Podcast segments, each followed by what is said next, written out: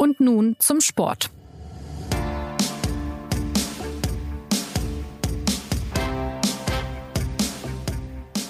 Herzlich willkommen zur neuen Folge von Und nun zum Sport, dem Sportpodcast der Süddeutschen Zeitung. Die Formel 1-Saison ist am Wochenende gestartet mit einem durchaus überraschenden Ergebnis. Die bei den Tests noch so schnellen Ferrari mit Sebastian Vettel haben ihr Tempo verloren und wissen nicht, wohin es verschwunden ist. Und so raste doch wieder Mercedes an der Spitze vorne weg. Dieses Mal aber nicht der Wagen mit der Nummer 44 von Lewis Hamilton. Gewonnen hat der bisher als Hamiltons treuer Helfer auftretende Finne Valtteri Bottas. Irgendwie war also alles anders als erwartet und die große Frage lautet, wird es das auch den Rest der Saison sein? Gibt es wieder eine starke Zuspitzung auf das Weltmeisterduell zwischen Vettel und Hamilton? Kann Vettel in seinem fünften Jahr bei Ferrari endlich Weltmeister mit der Scuderia werden? Oder quetscht sich noch jemand anders in dieses Weltmeister-Duell, in dieses vermeintliche. Darüber rede ich heute mit Philipp Schneider, der uns aus Melbourne zugeschaltet ist und beim ersten Saisonrennen vor Ort war. Mein Name ist Anna Dreher und los geht's nach einer kurzen Mitteilung unseres Werbepartners. Die richtige Entscheidung zum richtigen Zeitpunkt zu treffen. Beim Sport kommt es ganz genau darauf an. Der beste Coach? Dein Bauchgefühl. Vertraue deinem Mr. Instinct in dir und entscheide dich beim Online-Sportwetten für Badway. Auf www.badway.de findest du jede Sportart, die dir am Herzen liegt. Ob Fußball, Tennis, Basketball, Darts und sogar E-Sports. Platziere deine Wette vor Spielbeginn oder live. Oder nutze eine der vielen anderen Wettmöglichkeiten. Betway bietet viele Wettkämpfe weltweit von den beliebtesten Online-Wettmärkten an. Lass dir nicht reinreden. Hör auf deinen Instinkt und wette auf deinem Smartphone, Tablet, Laptop oder PC mit Betway. Philipp, bei den Testfahrten in Barcelona im Februar haben die Ferrari noch dominiert. Jetzt wird bei den Tests natürlich auch ein gewisses Spiel gespielt. Die Teams wollen der Konkurrenz nicht schon ihr ganzes Potenzial zeigen. Komplett verstecken geht aber natürlich auch nicht, weil die für, Saison, äh, für die Saison ja wichtige Erkenntnisse gewonnen werden müssen. Aber dass Ferrari dann so hinterherfährt beim ersten Rennen, das war dann doch überraschend. Absolut. Das war nicht nur für Ferrari überraschend, sondern das war für alle Teams überraschend und für alle Beobachter. Ähm, das hatte sich zwar so ein bisschen angedeutet, die Woche über schon in den Trainingseinheiten und dann im Qualifying. Im Qualifying war der Sebastian Vettel ja auch schon sieben Zehntel langsamer als Lewis Hamilton. Aber dass sich das dann im Rennen so stark auswirken würde, das war dann schon ja für viele wirklich auch schockierend, weil irgendwie hoffen ja alle auf eine spannende Saison und jetzt ist, äh, sind alle so ein bisschen ratlos, welche Lehre man daraus ziehen soll. Ob das jetzt wirklich was über das wahre Kräfteverhältnis verrät oder ob das ob sich Ferrari nur ein bisschen verwachst hatte. Man kann ja die, die Zahlen auch nochmal nennen. Also Sebastian Vettel wurde Vierter. Er hatte damit fast eine Minute Rückstand auf den Sieger Bottas, 37 Sekunden auf den zweiten Hamilton und 35 Sekunden immer noch auf den dritten Max Verstappen. Das ist schon eine ganze Menge. Äh, wie war denn dann die Stimmung im Fahrerlager? Also du hast ja gerade auch gesagt, man versucht so ein bisschen auszuloten. Was heißt das jetzt für die Saison? Also ehrlich gesagt, was ich so, was ich überraschend fand, also und auch irgendwie sympathisch, das war so die Reaktion vom Team Ferrari. Also egal, wen man sich da angeschaut hat, also insbesondere der Mattia Binotto, der neue Teamchef, der wirkte wirklich sehr ruhig und sehr entspannt und der hatte auch seine gute Laune nicht verloren äh, nach dem Rennen. Ich habe den beobachtet, wie er irgendwie eine Stunde nach dem Rennen draußen vor seiner Kaffeemaschine stand. Die haben vor dem Ferrari Motorhome haben die so eine, so eine Kaffeebar aufgebaut und da hat er gescherzt mit den Mitarbeitern und so weiter. Und er hat dann auch nachher auf der Pressekonferenz wurde halt nicht müde, immer wieder zu betonen, wir wissen, dass das Auto gut ist. Also er, das war auch nicht irgendwie gespielt, sondern das war relativ authentisch. Er ist wirklich davon überzeugt und er hat halt gesagt, die haben halt die, die optimale Abstimmung einfach für diese, für diese Strecke, für, unter diesen Bedingungen, für diesen Tag, haben die halt einfach nicht hinbekommen. Und ähm, deswegen kann das beim nächsten Rennen tatsächlich schon alles anders aussehen. Das glaube ich auch. Also, dass sich da, dass sich da noch einiges tun wird in der Saison, ist sowieso klar. Der Entwicklungswettkampf, ähm, der wird sich ja das ganze Jahr über, zumindest bis in den Herbst, wird das so weitergehen.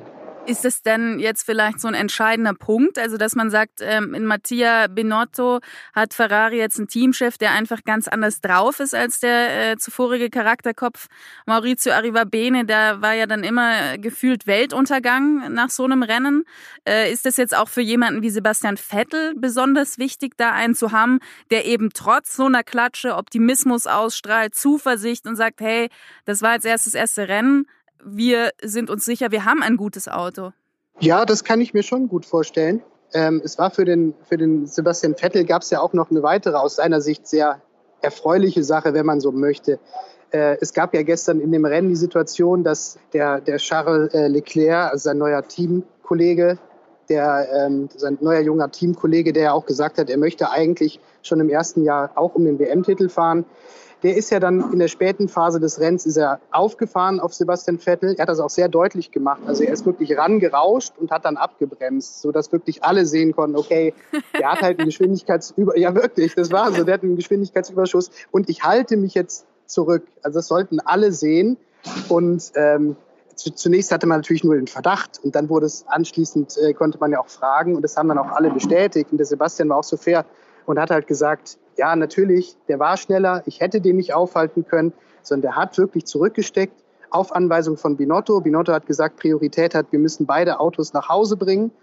Und ähm, es war natürlich auch so, ähm, gestern bei dem Rennen war es ganz entscheidend auch die Strategie und äh, deren Auswirkungen auf die Reifen. Es war ja so, dass Ferrari zuerst Sebastian Vettel an die Box geholt hat, relativ früh im Rennen und Mercedes hat dann Lewis Hamilton kontern lassen. Also die haben dann wiederum ihn auch rausgeholt, äh, um ihm auch äh, frische Reifen aufziehen zu lassen. Und alle, die weitergefahren sind, das heißt Valtteri Bottas und Charles Leclerc, die hatten dann nachher im, im, in der Endphase des Rennens natürlich einen Vorteil, weil sie ihre Reifen später gewechselt hatten und die dann noch frische Reifen gegen Ende hatten. Insofern ist das auch ein Stück weit äh, zu erklären, weshalb äh, Vettel langsamer war als sein Teamkollege dann gegen Rennende.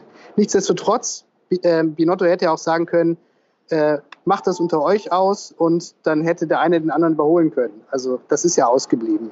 Das ist ja teampolitisch aber dann vielleicht auch wieder genau das Richtige, oder nicht?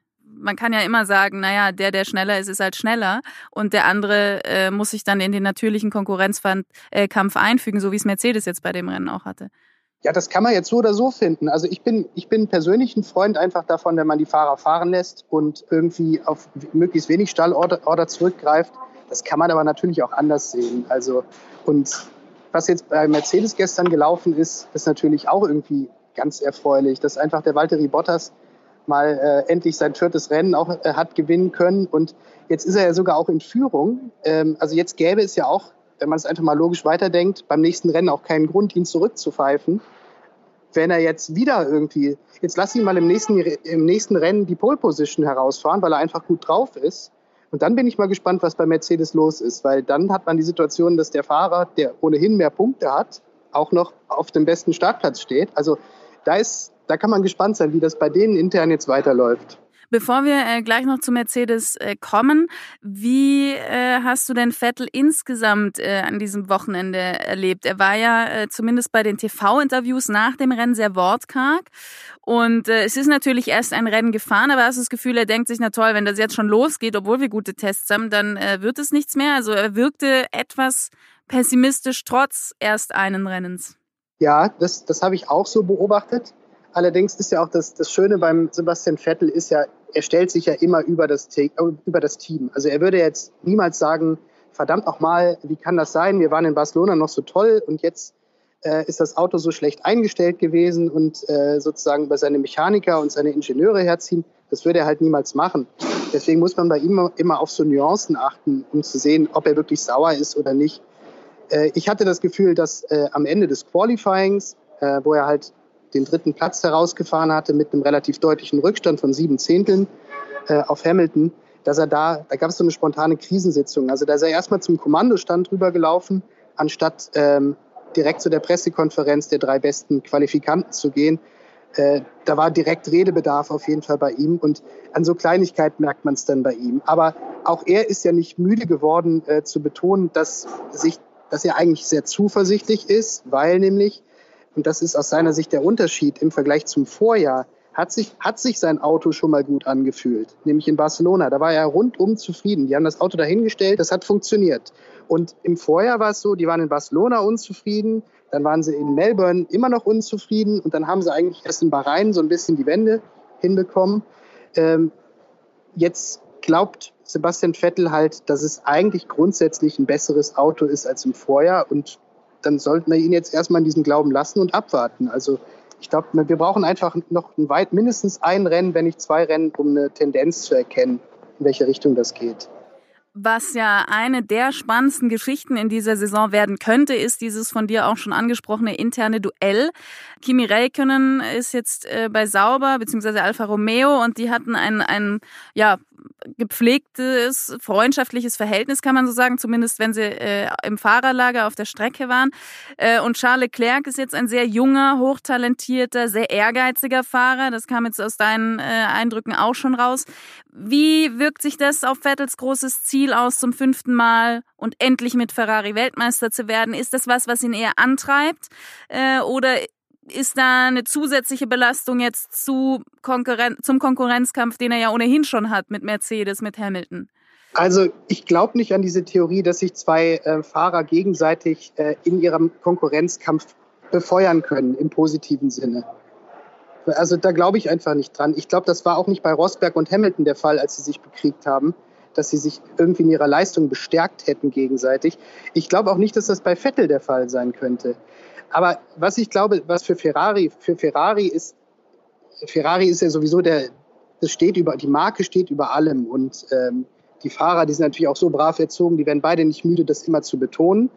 Und natürlich will Ferrari unbedingt in diesem Jahr den ersten Weltmeister, also Fahrerweltmeistertitel seit 2007 irgendwie erkämpfen. Und ähm, für Sebastian Vettel ist das nicht förderlich, aber sollte sich jetzt herausstellen, dass, äh, dass, sein neuer, dass sein neuer Teamkollege, warum auch immer, in den nächsten Rennen schneller fährt, dann ähm, wird er nicht umhin kommen, sich dem zu fügen. Aber das war ja jetzt bisher auch nicht ansatzweise der Fall. Also die Qualifikation von Vettel war viel besser als die seines Teamkollegen. Im Rennen, da haben wir schon gerade ausführlich drüber gesprochen, da gab es Gründe, weshalb Vettel gegen Ende eingebrochen ist. Ähm, und nichtsdestotrotz fand ich es dann schon sehr bemerkenswert, wie, wie einfach es Binotto gefallen ist, ähm, äh, Leclerc zurückzupfeifen, dass er eben nicht überholt. Also insofern, es wurde unheimlich viel geredet vorher, es wurde auch unheimlich viel Selbstbewusstes ähm, von dem jungen Mann äh, formuliert. Und dann jetzt aber direkt im ersten Rennen war er dann eigentlich doch sehr brav. Also ich glaube, der Sebastian Vettel, der muss darauf hoffen, dass sein Auto gut ist. Und das ist sein, sollte seine größte Sorge sein.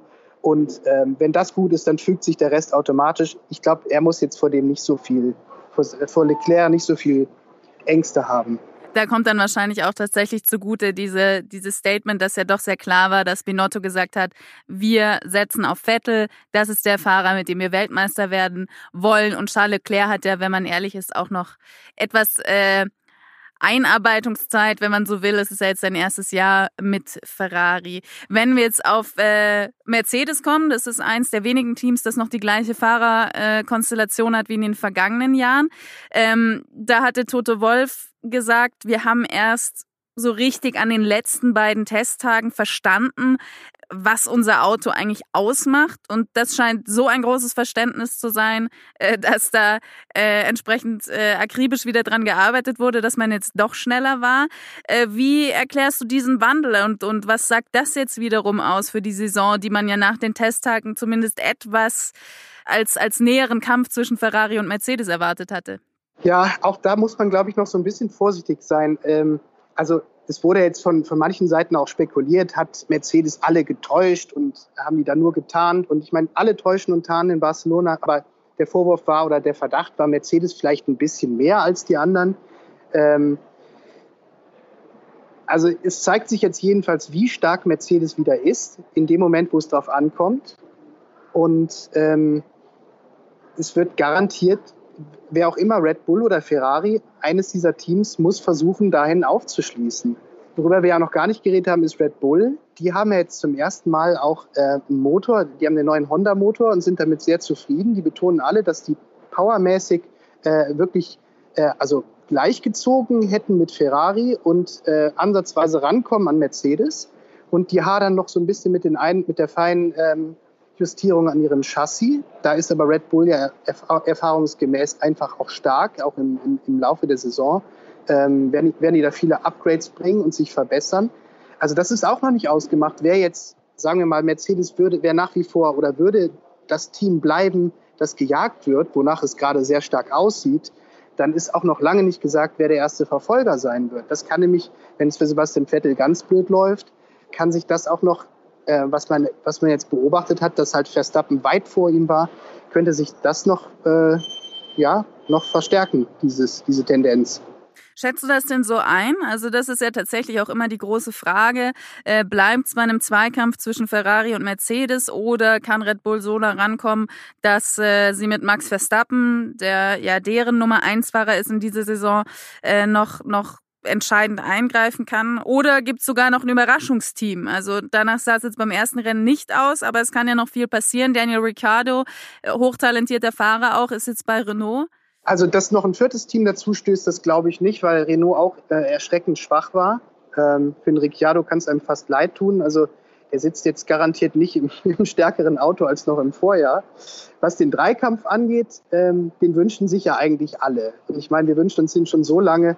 Am besten wäre es natürlich, wenn sich sechs Fahrer aus drei Teams wirklich, ähm, wenn die um den Titel ähm, sich äh, kämpfen würden. Ja, das wäre der Optimalfall. Der langweiligste Fall wäre, die Dominanz von Mercedes setzt sich fort und dann kann man ja sogar fast nur darauf hoffen, dass, äh, dass es zwischen Bottas und Hamilton da zu spannenden Zweikämpfen kommt, weil sonst, was bleibt sonst noch übrig? Also das Schlimmste, was ja spannungstechnisch passieren könnte, ist jetzt, dass, dass Hamilton irgendwie ähm, die Wende schafft im Team und im Vergleich zu den anderen Teams und das jetzt eine ganz langweilige Solonummer wird. Also das wünscht sich ja wirklich vermutlich nicht mal Hamilton. Wie war der denn eigentlich drauf jetzt? Also äh, das war ja klar zweiter Platz, erstes Rennen ist ein sehr gutes Ergebnis, aber es war ja doch überraschend, dass dann Bottas erster äh, war. Ja, das ist eigentlich auch mit die spannendste oder die, oder die das rätselhafteste äh, aus dem gestrigen Rennen, finde ich, wenn man sich überlegt. Also erstmal Bottas hat sich das ja selber verdient. Der ist mit, der ist super gestartet, Hamilton ist schlecht gestartet, Bottas war vorne. Dann war die spezielle Situation, erstes Rennen der Saison, alle haben null Punkte. Warum also sollte man irgendwie eine Stallregie ausgeben? Lass ihn vorbei. Ähm, das wäre sowas von nicht gut angekommen. Das, das ist aber auch nicht die Mercedes-Politik, sondern die haben, wenn sie Stallregie angeordnet, angeordnet hatten in der Vergangenheit, das immer auch deshalb gemacht, um sozusagen dem Gesamtführenden weitere Punkte zukommen zu lassen, was ja, was ja manche, manche verurteilen es, aber es ist ja eigentlich nur schlau unterm Strich. So, und ähm, was dann gestern passiert ist, der Sebastian Vettel hat witzigerweise, der hing ja dann eine Zeitweise hinter Lewis Hamilton fest, äh, der, der wiederum wesentlich äh, langsamer fuhr als an der Spitze Bottas. Und äh, gefragt, was da denn los gewesen sei, also Vettel wurde das gefragt, hat er auch geantwortet, tja, was da los war, das weiß ich, wüsste ich auch mal gerne. wahrscheinlich, wahrscheinlich war der Lewis einfach gelangweilt, weil er, äh, weil er überholt worden ist beim Start und er wusste, er kann das Rennen nicht mehr gewinnen. Dann hat er sich gedacht, ja mein Gott, dann lasse ich mal hier gemütlich austrudeln. Ich halte diese Theorie für nicht ganz abwegig. Also wenn man Hamilton so ein bisschen kennt, der hat ja schon seine, Eigen, seine, seine Eigenarten und der wusste halt, dieses Rennen gewinnt er nicht mehr. Ähm, er wollte es wahrscheinlich auch nicht mehr gewinnen, weil er ist dann auch schon so gestrickt, dass er das dem, dem Valtteri Bottas halt auch gönnt in dem Moment. Also das, glaub, das nehme ich ihm schon ab. So ist er halt einfach. Und der Bottas ist halt auch einfach ein netter Teamkollege. Ähm, insofern war so das Rennen, so die, die Anspannung und die Spannung, die innere Anspannung bei Lewis Hamilton, war so ein bisschen in dem Moment vorbei. Weil er wusste, der Verstappen, der dann nachher kam, der hat ja dann auch Gas gegeben, aber der wusste halt auch, der, der Verstappen überholt mich garantiert nicht. Das wurde er im Übrigen auch gefragt, ob von Verstappen nochmal eine Gefahr ausgegangen wäre. Dann hat er gesagt, nö, also ganz ehrlich, nein. also er hat, das, er hat das schon sehr unter Kontrolle gehabt und äh, ja, er hat ein sehr gelangweiltes Rennen, glaube ich, gefahren. Was ist eigentlich der Bottas für ein Typ? Also äh, der, der letzte Grand Prix-Sieg von ihm ist, äh, wenn ich es richtig im Kopf habe, zwei Jahre her. Und, und jetzt sagt er danach, er ist das beste Rennen seines Lebens gefahren. Ist sein vierter Grand Prix-Sieg. Ähm, also irgendwas ist mit ihm über die Winterpause passiert, habe ich das Gefühl. Ja, das behauptet er zumindest. Also sein letzter Sieg war ja in Abu Dhabi 2017, also das letzte Rennen, in dem es um nichts mehr ging. Und in so Rennen, in denen es um nichts mehr geht und dann ist plötzlich der kleine Teamkollege, darf da mal gewinnen, das, hat, das steht dann ja immer so unter Verdacht. Im Übrigen aber auch zu Unrecht in dem Fall. Ähm, ich, ich, also er konnte es selber gestern nicht so ganz erklären. Er hat nur gesagt, mit mir ist was passiert. Ähm, er hätte über sein Leben nachgedacht und über sein Rennfahrer sein. Das hat er so angedeutet. Er hat sich ja jetzt so einen wilden Zehn-Tage-Bart wachsen lassen auch. Äh, es mag sein, also es ist jetzt reine Spekulation, er hat es ja nicht gesagt, aber ich könnte mir halt vorstellen, dass ihn das auch so ein bisschen ähm, nachdenklich gemacht hat, weil er hat ja auch diese Debatte mitbekommen, diese große öffentliche Debatte im Ferrari-Team, wo alle darüber geredet haben, oh, jetzt ist er der neue Teamkollege von Sebastian Vettel und der macht ihm gleich Dampf und der will auch direkt Weltmeister werden.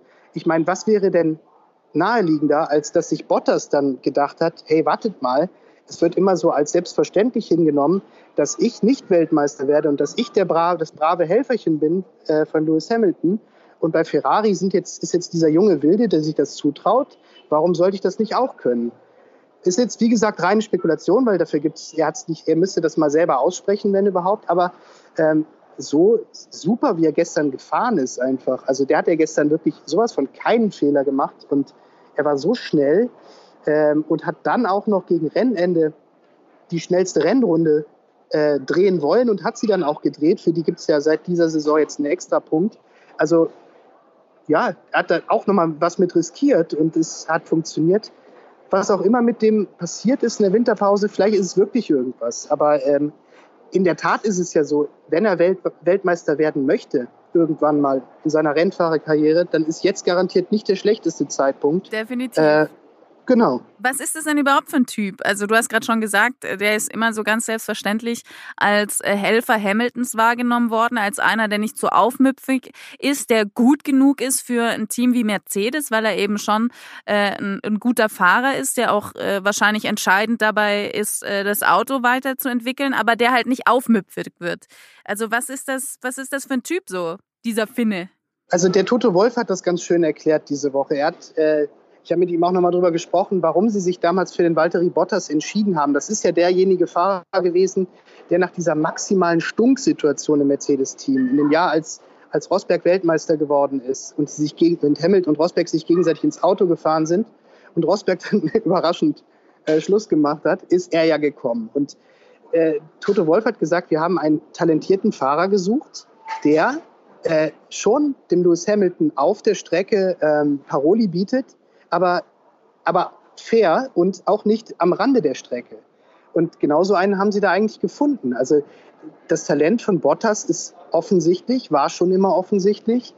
er hat jetzt, also er, er wurde oft oder er wurde manchmal belächelt von gewissen Leuten als Helferlein, aber das hat sich halt auch so ergeben, weil er jeweils in den letzten beiden Jahren immer irgendwann in die Situation gekommen ist, dass er weniger Punkte hatte als Hamilton und dann hat halt ja die Teampolitik gegriffen. Und dann gab es halt vor äh, 2017 und 2018 gab es jeweils einen Fall von Stallregie, wo er halt zurückstecken musste. Und ähm, als ihm das zum ersten Mal passiert ist, 2017, da war das im dritten Rennen. Ähm, da war er danach sehr angefressen, hat gesagt, das ist das Schlimmste, was einem Rennfahrer passieren kann. Und dann ist er danach zum vierten Rennen gefahren. Das war in Sochi und das hat er gleich gewonnen. Also das war so, äh, das war sein erster, sein erster Sieg mit Mercedes. Die und das haben halt auch, und ja, so wurde das halt auch interpretiert. Aber er hat dann auch gesagt, weil der Verdacht war ja sehr naheliegend, hat er gesagt, nein, so ticke ich nicht. Äh, ich bin jetzt nicht irgendwie aus Wut jetzt ähm, habe ich diesen Sieg herausgefahren, sondern das hat sich jetzt einfach so ergeben. Er ist, er ist grundsätzlich ist ein sehr akribischer Arbeiter, wird dafür sehr geschätzt. Er hat auch einen, einen feinen Humor, also den man, ähm, den man in manchen Situationen auch mal raushört was aber auch, äh, er ist halt auch kein Lautsprecher, er ist sehr leise. Ähm, aber er ist auch nicht vergleichbar mit Kimi Räikkönen. Also ihm ist jetzt auch nicht so alles wurscht, sondern ich glaube schon, ähm, dieser, dieser, dieser Traum, Weltmeister zu werden, den hat er schon ganz groß noch im Hinterkopf. Und vielleicht ist er jetzt in diesem Jahr auch einfach größer als jemals zuvor. Und er ist jetzt halt, das ist einfach Fakt, zum ersten Mal in Führung. Also er hat zum ersten Mal mehr Punkte als Hamilton. Und wenn er jetzt gescheit handelt und nochmal noch mal ein gutes Rennen folgen lässt, dann könnte es richtig spannend werden. Ja, dann sind wir sehr gespannt, äh, was sich da im Team Mercedes tun wird, im Team Ferrari und, und überhaupt in diesen ganzen Konstellationen und, und zwischen den Teams. Es hat sich auch sonst viel getan, neue Regeln, neue Fahrer ähm, und da können wir, glaube ich, gespannt sein, auf, auf wen man dieses Jahr noch aufmerksam wird. Am letzten Märzwochenende findet das nächste Rennen statt in Bahrain. Vielleicht haben die Ferrari bis dahin ihr Tempo wiedergefunden. Vielleicht ist Mercedes trotzdem schneller oder Red Bull kann mitmischen. Wir werden es bald erfahren. Vielen Dank, Philipp, und eine gute Nacht. Vielen Dank, Anna. Und vielen Dank Ihnen fürs Zuhören. Nächsten Montag gibt es wieder eine neue Folge. Wenn Sie möchten, können Sie uns auch gerne Feedback geben unter www.sz.de slash sport-umfrage. Bis dahin wünsche ich Ihnen eine schöne Woche. Machen Sie es gut. Und nun zum Sport wurde präsentiert von Badway. Hör auf deinen Instinkt, auch beim Online-Sportwetten.